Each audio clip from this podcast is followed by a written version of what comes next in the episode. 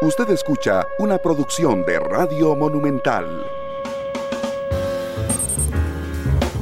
Radio de Costa Rica, 2 de la tarde con 4 minutos. ¿Qué tal? Muy buenas tardes, bienvenidos a Matices. Yo soy Randall Rivera.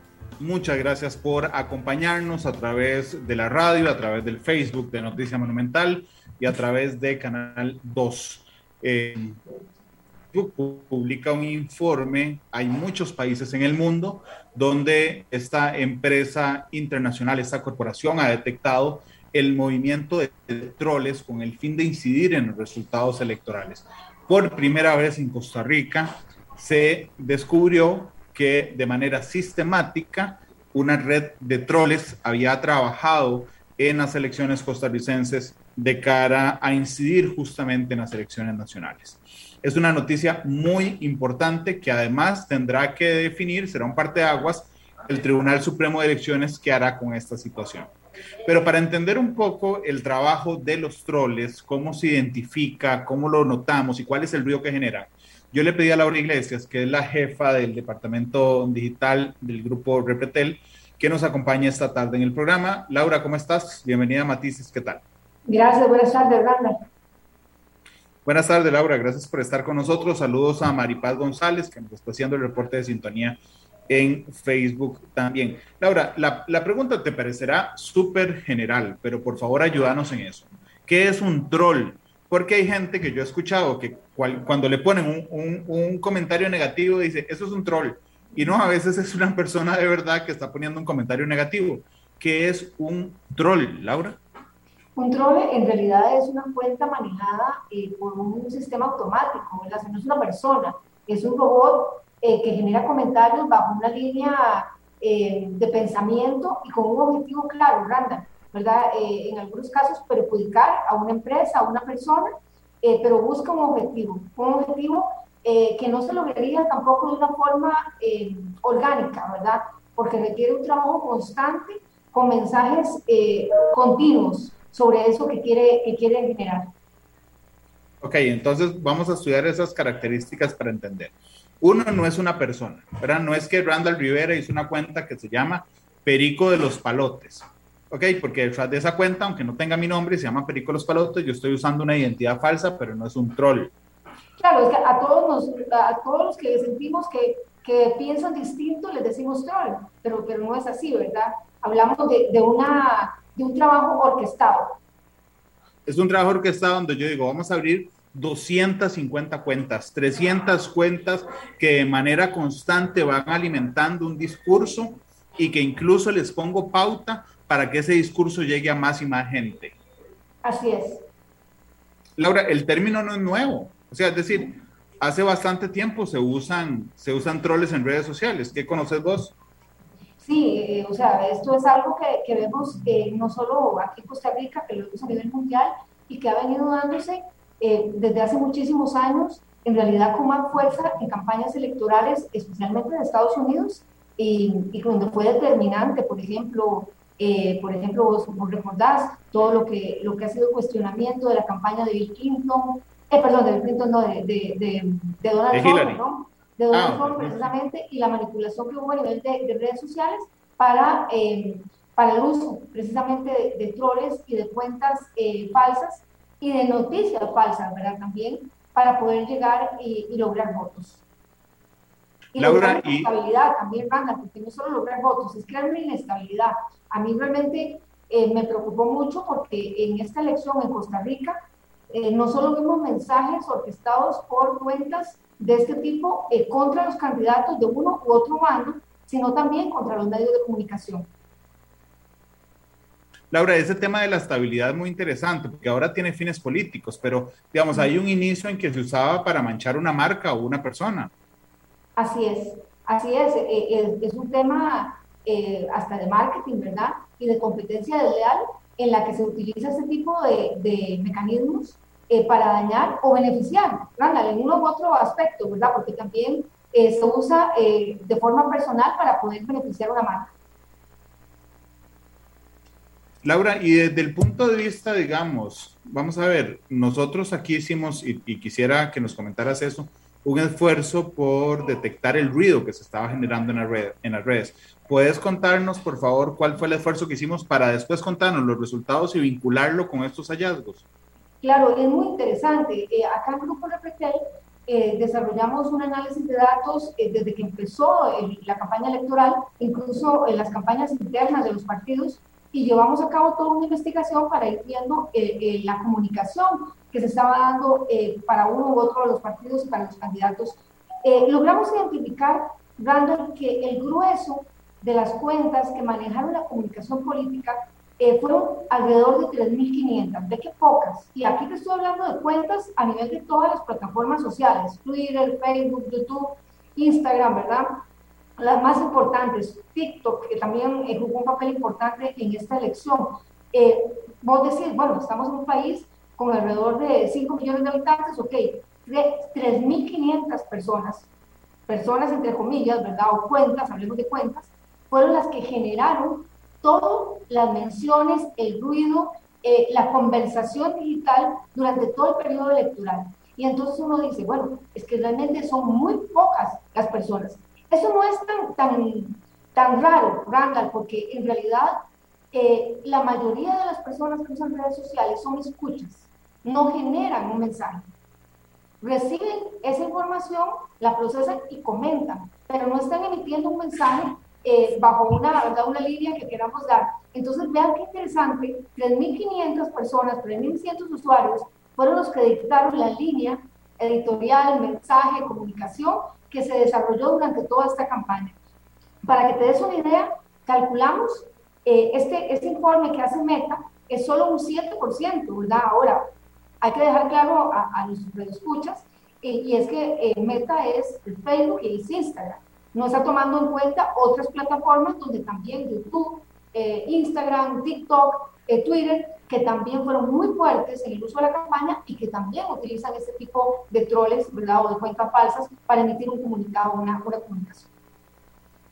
Laura, vos como especialista en el tema, ¿cuánto pesan los hashtags? Porque, eh, digo, vos decís, solo esas personas marcaron, digamos, el, el, el tema de conversación pero eso se hace a través de hashtag también. O sea, pensemos esto, digamos que yo logro pagarle, no convencer, logro pagarle a un grupo de gente para que todos al mismo tiempo usen un hashtag que se llame, eh, no sé, eh, Randall para presidente. Ok. Y entonces puede ser que no lo logre al final, pero sí puedo generar un ruido para que tal vez hoy sea trending el hashtag Randall para presidente o, o que por lo menos alguien me lo venga a preguntar, es decir, logro generar una incidencia a través de los hashtags y la gente se guinda, si me permitís el término muy tico, de los hashtags, Laura. Es que el hashtag es una tendencia, ¿verdad? muy claro. Es una tendencia que no es tan fácil de lograr eh, porque simplemente yo lo quiero, ¿verdad? Eh, necesita un contenido viral que necesita realmente del uso del mismo por una gran cantidad de personas, un porcentaje muy alto eh, dentro de la plataforma. Ahora, Randa, eh, tenemos que desligarnos de que Twitter es un referente eh, porcentual de, de, de, Costa Rica, ¿verdad? Twitter es realmente el que más utiliza el hashtag o las tendencias en esa forma, aunque Facebook lo ha incorporado, no es igual la conversación mediante, mediante hashtag en Facebook en Twitter. En Twitter sí se visualiza y se muestra como tendencia y hay un ranking de esas tendencias, pero eh, Twitter representa a un porcentaje muy, muy pequeño de, em, de usuarios en el país. Sí, de hecho, eh, digo, el hashtag uno podría, uno podría determinarlo desde, em, desde Twitter, como lo estás diciendo, pero efectivamente, digamos, la comunidad twittera somos muy poquitos en, en, en Costa Rica, pero digamos, en Instagram sí se usa mucha etiqueta, ¿verdad? Que se pone con hashtag. Eh, no sé si en TikTok, la verdad es que no, no soy un usuario, digamos, de, TikTok como para conocerlo, ni siquiera lo conozco a profundidad. Pero, pero bueno, son etiquetas que marcan tendencias, ¿verdad? Lo que pasa es que igual, Randall, Instagram es una plataforma eh, donde, por ejemplo, eh, está dedicada al brand, a la imagen, ¿verdad? Y no lleva el pulso eh, del, de, del acontecer o de la política o, ¿verdad? de una línea editorial, de un, tema tan fuerte como la política, ¿verdad? eh, otros importantes para el país. En realidad es una, es una eh, red social bastante light, eh, donde, donde se basa especialmente en imagen. Entonces, aunque te uses un hashtag y haya tendencias en eso, pocas veces incide en temáticas importantes y trascendentales a nivel nacional. Por aquí me estaba diciendo el exministro de Ciencia y Tecnología, que le agradezco mucho a Luis Adrián Salazar, que este tema debe estudiarse a profundidad, pues representa una práctica que atenta contra los procesos democráticos, que debemos actualizar algunas leyes analógicas en un mundo que es digital. Sí, digamos, por eso yo decía que este es un desafío y podría plantearse como un parteaguas para el Tribunal Supremo de Elecciones, porque finalmente cuando averigüemos quién pagó esas, esas eh, troles, digamos, van a tener que definir si eso se puede o no se puede hacer. Es decir, si yo logro tener incidencia más allá donde se usó la plata. ¿Vos qué, vos qué pensás, Laura?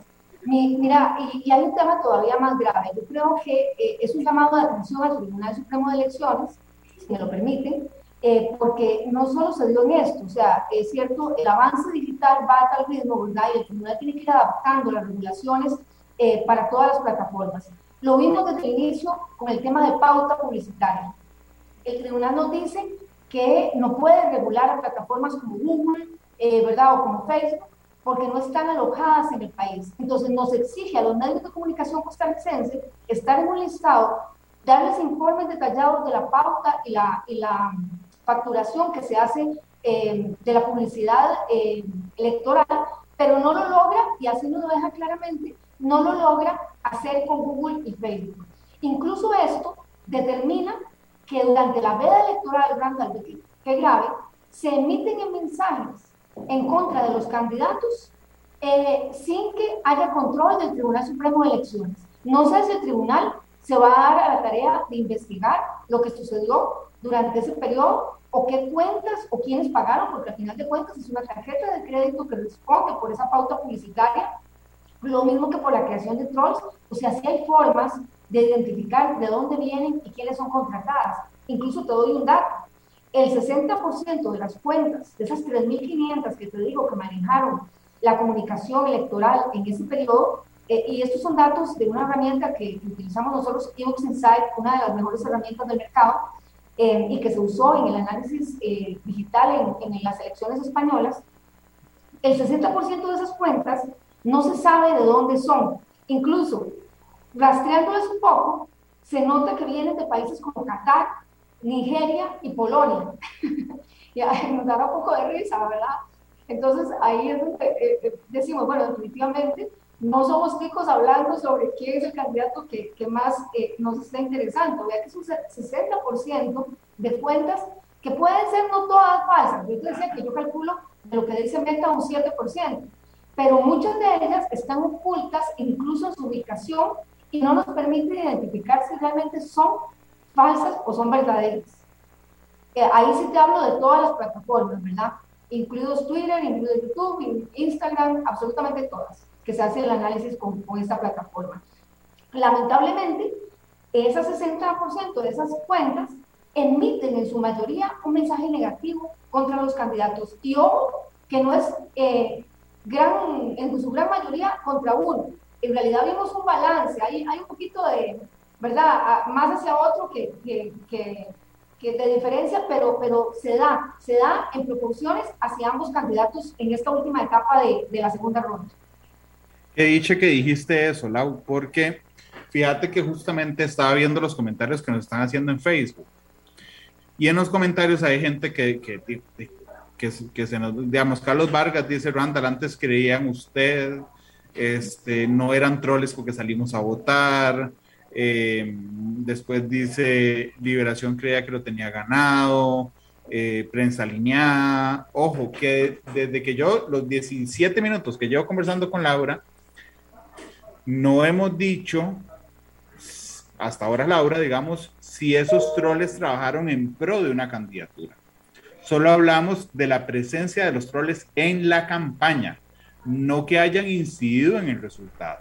Es que tiene un elemento, vean.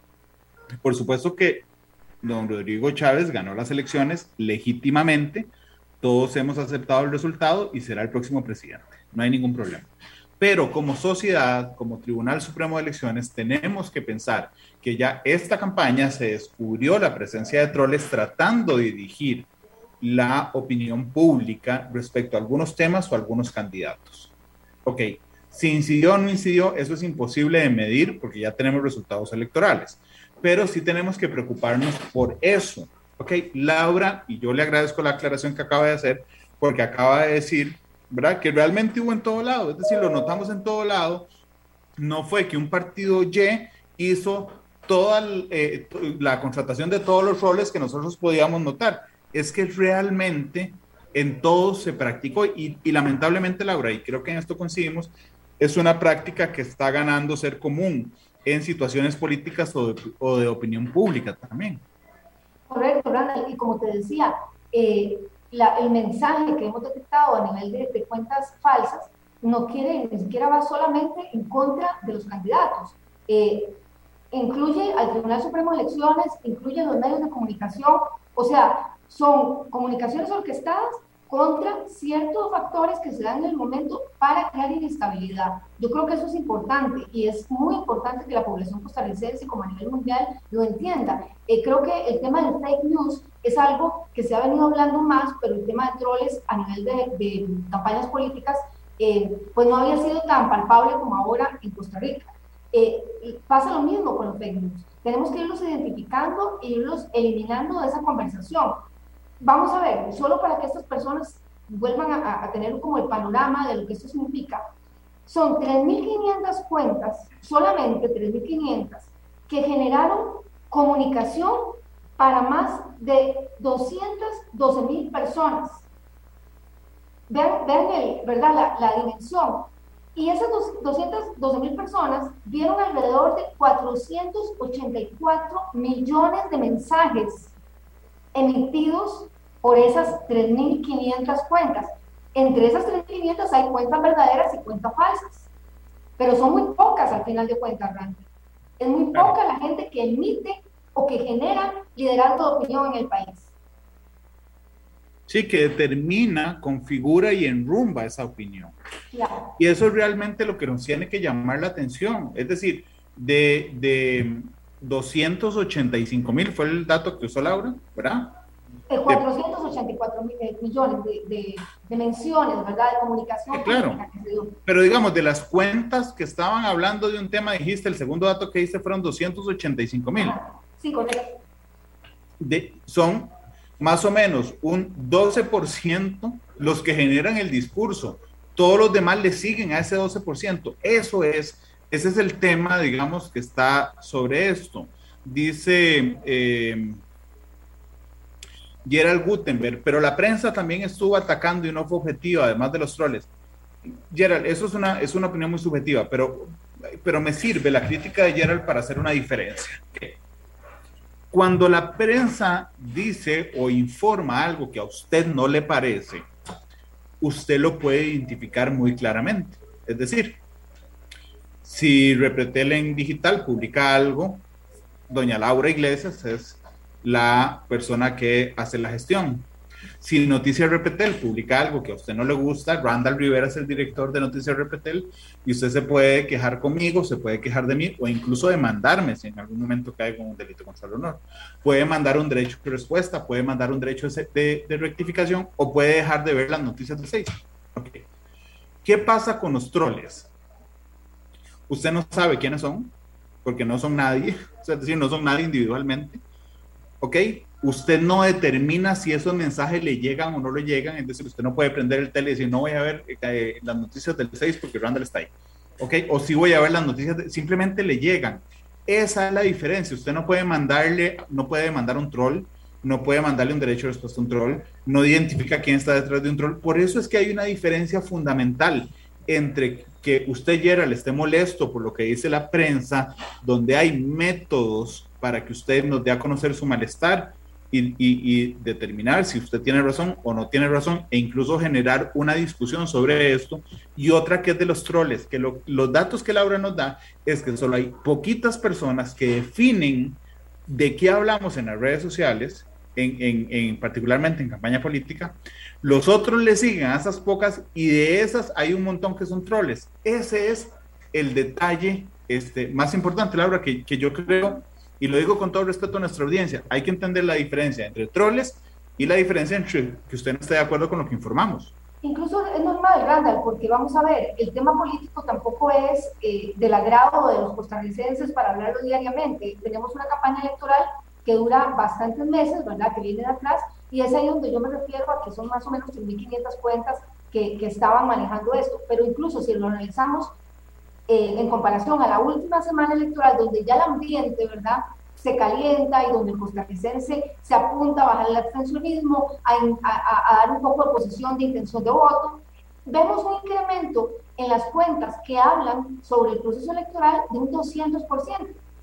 Ve qué interesante, ahí hay más ticos que se involucran en la conversación eh, política. Pero no pasa eso en el resto de la campaña. Es en la última semana donde se da el incremento del 200% en las personas que están emitiendo comunicación política. Claro.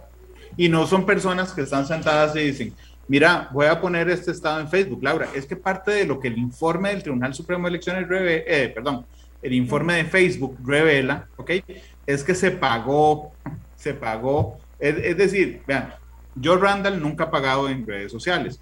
Laura, por supuesto, que, que, ha tenido que hacerlo porque lleva un montón de cuentas. Pero cuando yo agarro mi, mi fanpage y les pongo y ayer Cartago, que Laura y yo compartimos esa pasión, estuvo un gol de lograr el liderato ayer, ¿verdad? Entonces, yo pude haberme metido a mi Facebook a poner, bendito seas Marcelo Hernández, solo nos faltó un gol para tal cosa. Inmediatamente Facebook me dice, hey Randall, ¿querés que esa publicación llegue a más gente? Mira, cuesta tanto o tanto o tanto que llegue. Yo nunca lo he hecho, eh, porque mi cuenta es una cuenta personal.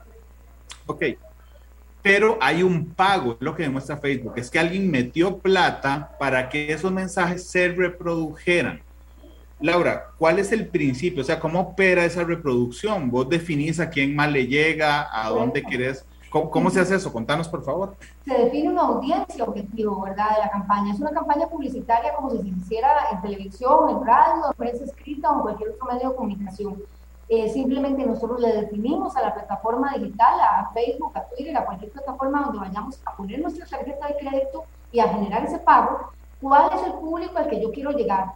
Hombres, mujeres de 18 a 25 años eh, que tengan intereses en esto, esto y esto. Así de manipulable, Randall, y, y qué interesante que lo digas, es porque si yo encuentro un nicho de personas que, por ejemplo, están hablando sobre protestas, están hablando sobre economía, sobre descontento por el aumento en combustibles, lo puedo identificar mediante cookies. Puedo identificar a esas personas que están molestas con la sociedad y puedo llevarles un mensaje manipulador a esas personas mediante campañas pagas. Es que es muy, muy interesante y muy peligroso. Sí, claro. Incluso déjame seguir poniendo el otro ejemplo. Digamos que, que, que yo anoche, cuando ganó Cartago, de verdad quisiera haber puesto yo tengo una intención más allá de, expresarme en redes sociales. ¿okay? Resulta que yo quiero ser más popular en mi provincia, en Cartago, porque dentro de tres años planeo tirarme de alcalde. Okay. Entonces yo pongo, bendito Marcel, no sé qué, y digo, no, mira, voy a pagar pauta, eh, voy a pagar. Entonces me meto y le pongo solo gente de Cartago. Y entonces averiguo, averiguo cuáles son los más votantes en Cartago, hombres y mujeres. Digo, no, mujeres de tanta, tanta edad, ¿ok? Porque entonces yo lo que quiero es que ese mensaje llegue a esa, a esa gente. La otra semana vuelvo a poner otro y así voy todos los, los jueves poniendo otro, para que el sábado que voy al mercado, pues cuando yo vaya al mercado note los efectos de esa publicidad que yo pagué en Facebook. Porque resulta que todo el mundo más habla, ¡eh, Cartago, qué bien! ¿Viste lo de, sí, San Marcel, no sé qué? Ese, ese es el efecto real el sábado en el mercado de lo que yo trabajé en redes sociales a través de pauta. Por supuesto que yo estoy hablando de un ejemplo que es muy, muy, que es muy, muy, digo, que no hace daño, pero es que eso se puede utilizar para otro montón de cosas que sí, Laura. Les voy a poner un ejemplo. Eh, por ejemplo, acá en Grupo Repretel tuvimos que bloquear cierta publicidad que quería entrar a nuestros sitios eh, digitales. Eh, y vamos a ver, para que ustedes entiendan el nivel de desconfianza que puede traer esa información que traía eso, no era mensaje solamente negativo ni nada, es que estaba, eh, vamos a ver, eh, oculta, por decirlo así, en tres URLs distintas. La URL es la forma como Google o Facebook también pueden filtrar categorías sensibles. ¿Qué nos referimos con categorías sensibles? Política, religión, eh, temas de niñez, por ejemplo, ¿verdad? Hay, hay, una serie de categorías que los medios nos cuidamos mucho en el tipo de publicidad que puede entrar porque requiere una revisión previa. Porque tenemos una responsabilidad de que lo que salga sea un mensaje realmente real y, y que tenga lo que decir una persona atrás que respalde ese mensaje. Que si hay una demanda, esa persona se haga responsable de lo que dijo, ¿verdad? Eh, porque estamos poniendo nuestras plataformas a ese servicio. Y identificamos esas, esos mensajes ocultos en URLs falsas, hasta tres distintas, ¿verdad? Que impedían determinar que era, era publicidad referente a la campaña política o contra uno u otro candidato. Entonces, realmente sí vivimos un periodo eh, de, de, una gran cantidad de cuentas, de una gran cantidad de campañas orquestadas en, en, beneficio o en, en prejuicio de, ambos candidatos, como te digo, y de los medios sí. Eh, era, era general y contra el Tribunal Supremo de Elecciones, especialmente de plataformas como Google. En contra de la institucionalidad. exacto, exacto, de la institucionalidad. Los países, los países donde se ha, donde ha caído la democracia en alguna dictadura de derecha o izquierda, siempre siguen, siempre siguen las mismas líneas. ¿okay? Es uno, un ataque a la institucionalidad y segundo, un ataque a la prensa libre. ¿Por qué pasan estas dos cosas? Porque son los dos órganos de control. La institucionalidad, porque controla, es el, es el, es el, el balance de peso. Si alguien quiere salirse, por ejemplo, del, del, control de la constitución política, si alguien es un corrupto, digamos, para eso está la institucionalidad. O para respetar, como en este caso, los resultados electorales y la prensa libre para denunciar lo que está mal, pese a que eso nos genere presiones. ¿Cuáles presiones? Por ejemplo, tener un grupo de gente que pasa diciendo prensa canalla, eso es una presión indudablemente. Okay. Entonces, ¿qué es lo que pasa? Y es, y es mi gran preocupación, Laura, mi gran preocupación no son estas elecciones que pasaron.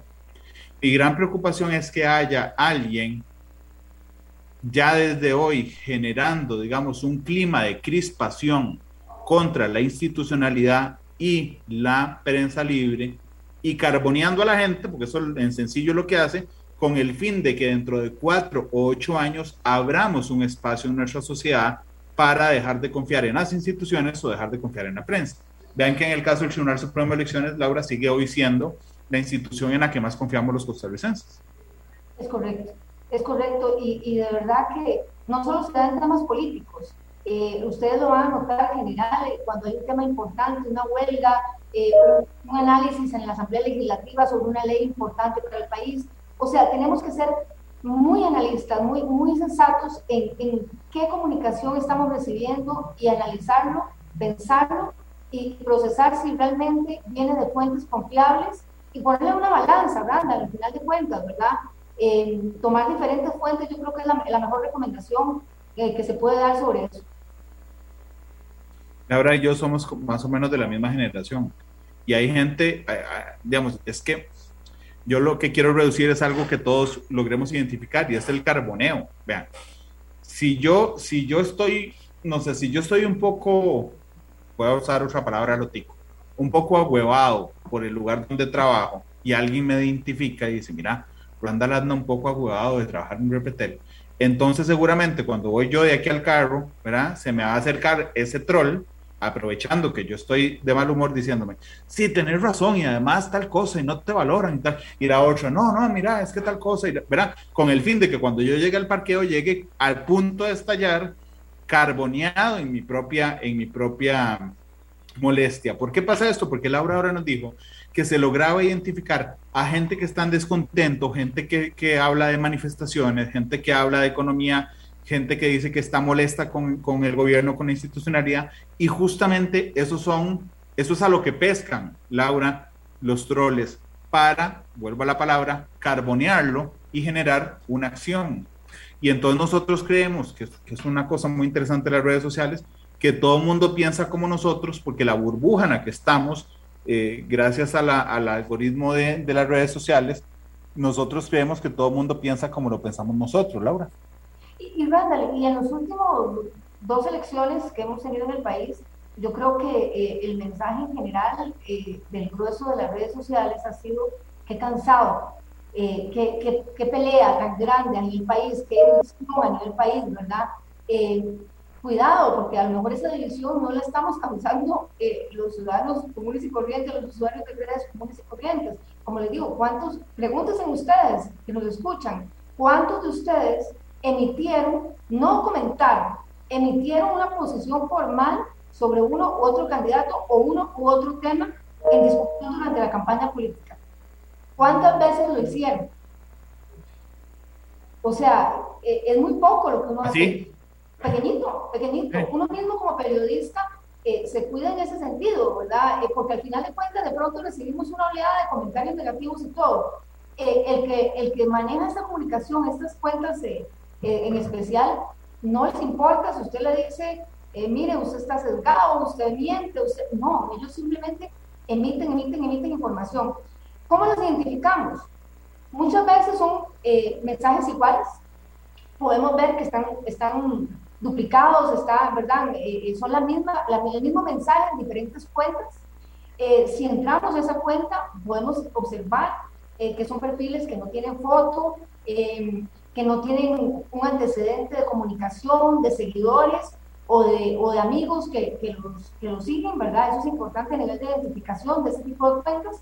Eh, y digamos otras herramientas que usamos ya nosotros un poquito más avanzadas para ver engagement, comunicación eh, bidireccional, ¿verdad? Estas cuentas emiten un mensaje pero no responden a críticas o a comentarios que se les hace sobre ese mensaje que hicieron. Entonces por ahí es donde estamos identificando esto y donde ustedes en sus casas eh, no solo para este tema de elecciones, sino para otros, eh, podrían por lo menos eh, evaluar, ¿verdad?, de, quién viene ese mensaje. Norman Ortiz nos recuerda en Facebook el artículo 46 de la Constitución Política que dice los él hace una crítica, dice los consumidores tienen derecho a recibir información adecuada y veraz. Esto no lo cumple la mayoría de los medios de información. Ejemplo, ya está, ya el Tribunal Supremo de Elecciones tiene lo del, lo del video del salto al vacío y la prensa calla. Norman, ¿cómo sabes vos que el Tribunal Supremo de Elecciones ya tiene lo del salto al vacío? ¿Sabes por qué? Porque ayer lo informamos, todos los medios de comunicación del país informamos que el bufete Fashler fue quien pagó el video. Entonces no es cierto que lo callamos nadie, digamos. Y, yo realmente les invito, vean, el lunes en la mañana, de hecho desde el domingo en la noche, cuando Rodrigo Chávez da su discurso, él dice, ya hay que bajar las banderas partidarias, no a partir de mañana, él dice, esta misma noche, para sumarnos con Costa Rica. El lunes, que yo lo entrevisté en Noticias Repetel, se le notaba un tono mucho más conciliador.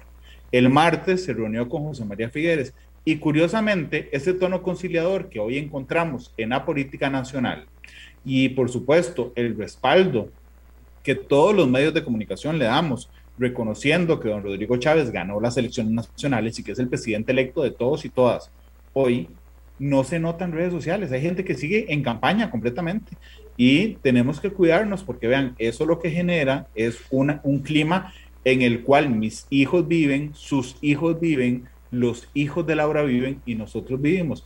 Y realmente estábamos muy cansados, y así lo leía Laura en, en redes sociales, de, de, esos encontronazos. Podríamos avanzar Laura, porque yo supongo que, eso se mide en redes también, cómo sigue, digamos, una cosa muy fuerte, ahora sin troles, no creo que valga la pena pagarlos ya, este, eh, después de las elecciones nacionales, sigue, seguís identificando, digamos, esa, esos mensajes muy fuertes, particularmente algunos contra la prensa, Laura? Siguen aún, eh, ya no eh, tan fuertes, ya son menos cuentas, ¿verdad? Más centralizadas, eh, sin embargo, sí se dan. Eh, mira, es impresionante. Aquí estoy viendo el gráfico, me encantaría podérselos mostrar a ustedes, ¿verdad? Porque lo estamos viendo en tiempo real. Pero yo te puedo decir que la caída eh, pasa de, para que ustedes tengan una idea, más o menos de 11.200 menciones diarias, está pasando a hoy a más o menos 2.200 menciones diarias. vea la, caída a nivel de comunicación. Y más importante aún, eh, eh, digamos, en total de menciones en todo este periodo de una semana a otra, ha caído un 18%. Apenas tenemos 56.300 menciones más o menos relacionadas todavía con el tema de política. Solamente un 12% negativas. El 66% se está manteniendo neutro en la comunicación. Sí notamos un cambio. Definitivamente ya el ambiente va bajando. Todavía yo creo que ha sido una semana eh, poselección fuerte, ¿verdad? Donde ha habido mucho anuncio que genera reacciones y, menciones sobre el tema. Eh, como por ejemplo eh, el análisis de la elección del gabinete, eh, en fin, a nivel de organización de la Asamblea Legislativa Nueva, todo esto todavía genera mucha comunicación grande. Pero yo te puedo decir que la próxima semana, que es Semana Santa, el pico se va para la playa y esto hace fracasar y se va para abajo. Porque somos. Como el partido de la CELE antes de las elecciones. O sea, que fue, la, que fue, entiendo Laura, vos me confirmás por favor, pero fue uno de los pocos días en que este tema no acaparó las redes, sino la CELE, fue así. Así es, y, seguro vos lo veías en, redes que la gente decía, gracias a Dios, o sea, qué, qué dicha que sentimos que somos país, que estamos unidos, aunque sea por fútbol. pero, pero dentro de todo ese momento que estábamos viviendo, la selección nos permitió un respiro a nivel de comunicación, a nivel de mensaje, eh, tan negativo que estábamos eh, teniendo, tanta discusión, y nos permitió reírnos. Vean, de verdad, eh, nosotros podemos medir el sentimiento en redes sociales mediante el análisis, eso es a través de inteligencia artificial eh, que analiza las palabras y las relaciona según el sentimiento, ¿verdad? Y uno de, los sentimientos que se destacaba en los días de, las, de, las, de los partidos era risa. Y yo decía, qué, qué alegría, qué, qué, felicidad que el país se ría eh, en momentos como el que estamos, ¿verdad? En momentos en los que hemos vivido después de dos años de pandemia durísimos, en momentos en que está subiendo el, el, combustible eh, y que hay preocupación y, que algo nos genere como país unión y risa, para mí fue fantástico. Sí, a mí también. Son las 2.41. Laura, permitíme ir a, una pausa comercial, la primera de, de matices. Eh, me hizo gracia que alguien dijo aquí, Rick, Dice, ayer se dedicaron a pasar el avión para no hablar de quién hizo el video. Ay, por Dios. En serio, en serio. No, no, pongámonos serios. Yo estaba colapsado todo el sistema aéreo del país. Solo falta que alguien diga que la prensa partió en dos el avión para, para no hablar de quién hizo el video. ¿Y saben por qué? Porque en todos los medios realmente me consta. Yo lo reviso todos en la mañana. Aquí lo informamos anoche, lo informamos hoy en, en la mañana. En otros medios también está en, información. Todos los periódicos traen la información de que ya sabemos quién pagó el video del salto al vacío. Eh, vamos a la pausa, volvemos. Laura Iglesias me acompaña. Quiero preguntarle a Laura cómo hacemos para no caer en el juego, es decir, cómo notamos nosotros, usuarios en redes sociales, que nos están dirigiendo hacia un discurso o que me están llegando mensajes, digamos, siempre en la misma línea. Son las 2.42. Permítanme ir a la pausa, regresamos con más de La radio de Costa Rica, 3 con, eh, 2.45, me adelanté una hora. Estaba en hora de Cartago, no mentira. 2 con 45 minutos en la tarde. Laura, acordate que, que, al final del programa yo siempre le pido al invitado que escoja una canción para que la vayas pensando, por favor. Esa es la pregunta más difícil del, del, del, del programa. Laura, ¿cómo hago yo como usuario para identificar? Mira, se me vino una ola de cosas, me están intentando manipular. Eh, contame. Yo creo, Branda, que lo decíamos bien al principio, ¿verdad? Eh, es importante eh, saber que un troll no es simplemente un troll porque genera un comentario crítico en nuestras redes sociales, ¿verdad? Eh, realmente un troll es una persona que amenaza insistentemente eh, incomoda también eh, constantemente en las redes sociales. O sea, ya es algo que, dura en el tiempo y que está completamente dedicado a atacar una marca, una persona, a un grupo empresarial, en fin, general. algunos consejos que, podríamos para identificarlos y para tratar de, contener eh, ese mensaje que están haciendo. El primero, ante todo, sentido como Randall. O sea, eh, yo creo que no podemos no solo prestar atención a mensajes sensibles de ese tipo sin tener claro quién es la fuente, sino lo más importante que tenemos que, ayudarnos como sociedades a no compartir estos mensajes, a no viralizar. Ahí detenemos ¿verdad? Esa, esa escala, esa, esa cadena eh, que está tratando de generar el, el troll. En segundo lugar, pues yo debería ser educado, pero en realidad es eh, tratar de no ponernos eh, en confrontación o en una conversación contra ellos porque no vamos a lograr nada. Y, de ahí viene también otra recomendación y es, pues, no alimentarlo como tal. O sea, el troll va creciendo, ¿verdad? El troll es una cuenta que, que empieza chiquitita y, y, si, y si le damos importancia, si, si, la, si la destacamos, la ponemos eh, en una posición eh, importante a nivel de, de influencia. Eh, eso es lo que tenemos que tratar completamente de, de, evitar. Y por último, Randa, recordar que cada plataforma de red social, cada plataforma social cuenta con herramientas para poder bloquear, reportar o, o incluso eh, sancionar, ¿verdad? Eh, a través de cierres de cuentas, eh, ciertos, ciertos usuarios que pueden ser investigados por la misma plataforma de la forma que lo está haciendo Meta en este momento y ellos pueden identificar mucho más rápido si se trata de una cuenta falsa o una cuenta que está generando palabras negativas, un mensaje violento, en fin, usted no tiene una idea de la cantidad de categorías en las que tanto Facebook y Twitter y otras redes sociales tienen eh, para poder generar una, un cierre de una cuenta, un bloqueo o, un llamado de atención por el uso indebido de cierto contenido o de cierto mensaje. Bueno, qué mejor ejemplo, Randall, que ustedes lo vieron precisamente con, con Donald Trump, o sea, presidente de los Estados Unidos y fue bloqueado de Twitter por tratar de emitir un mensaje que no, no, no, o sea, no, no estoy mintiendo, un mensaje violento, un mensaje eh, de inestabilidad eh, muy grave y, que, que, no puede tampoco eh, taparse con, un dedo, ¿verdad? Sí. De hecho, Laura, permitíme ir a la, a la segunda pausa que tengo pendiente. Anda, anda, anda, pensando, pues ya al volver tenés que decidir la canción, que son las 2.49. Vamos a la pausa, regresamos. Monumental de Costa Rica, 2.52. Laura, te iba a pedir en el último minuto, por favor, que nos contestes. Estaba leyendo los comentarios de la gente. Algunos me hicieron mucha gracia. Eh, ¿Por qué es importante entender qué son los troles y su efecto en nuestra vida? Te parecerá un poco a la primera pregunta, pero es que realmente creo que no queda muy claro qué es un troll de lo que estoy leyendo, Laura.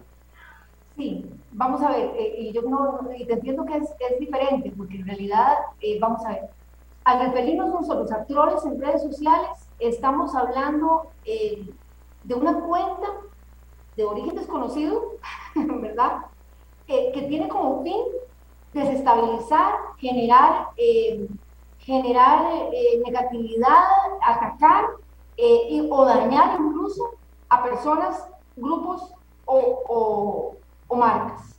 Yo creo que eso es lo que, lo que tenemos que, que tener claro en, lo que es un troll, ¿verdad? Eh, normalmente, muy normalmente, no son personas reales. Hay personas reales que pueden llegar a ser trolls, pero son excepciones. Normalmente son, son cuentas, eh, son robots, ¿verdad? Bots que se dicen que, que, trabajan eh, por cantidad, porque para que un, un un mensaje de este tipo tenga impacto en una sociedad, tiene que ser masivo, Randall. Eh, y si no lo logras a través de una viralidad orgánica, eh, es lo que hablábamos un poco, tenés que invertir dinero, con dinero se logra, con dinero logras crear que ese mensaje sea masivo y, impacte de la forma que vos querés a, a ese grupo de, de, población. Vamos a ver, no, no, no seamos inocentes, así funciona la publicidad.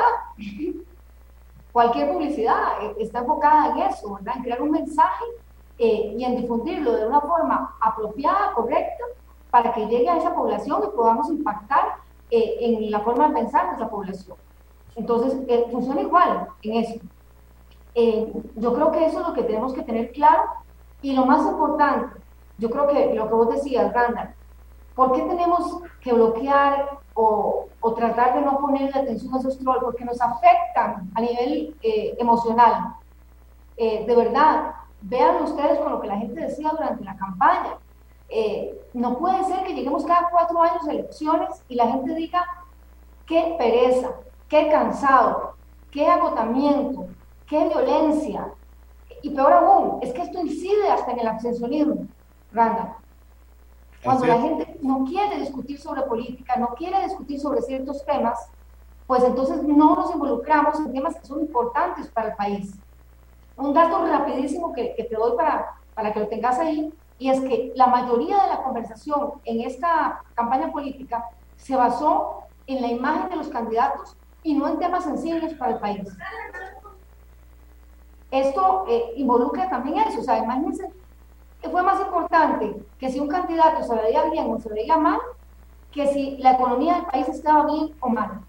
Eso es lo que tenemos que identificar, es que tenemos que bloquearlo y tratar de enfocarnos mentalmente y el esfuerzo que podamos hacer a nivel de comunicación en cosas que aporten a la sociedad, que aporten como país y que lleven a Costa Rica a un mejor puerto, que es lo que estamos ocupando todos. 2.55. Laura, muchas gracias por sacar el rato esta tarde y, acompañarnos para hablar de un tema tan, tan importante. Eh, ¿Con qué canción quieres irte? Mira, te, diría que, que, he bloqueado con Blanca, pero no creo que la tenga. Pero, ¿qué tal? Como es viernes, cerramos con tacones rojos de, de Sebastián Yatra. De Sebastián Yatra. confieso, confieso. Esa canción me parece lindísima. ¿Verdad? Es alegre y, de verdad que, nos pone a bailar. Sí, es muy alegre, realmente. De ahí nos vamos con. Nunca había sonado Sebastián Yatra en Matices. Jamás había sonado Sebastián Yatra en Matices. No creo que he bloqueado tampoco. Pero, pero bueno, esta, esta eh, canción realmente muy bonita y es muy alegre. Em, así es que don Glenn Montero, que está en el Control Master, ahí me está llamando Glenn.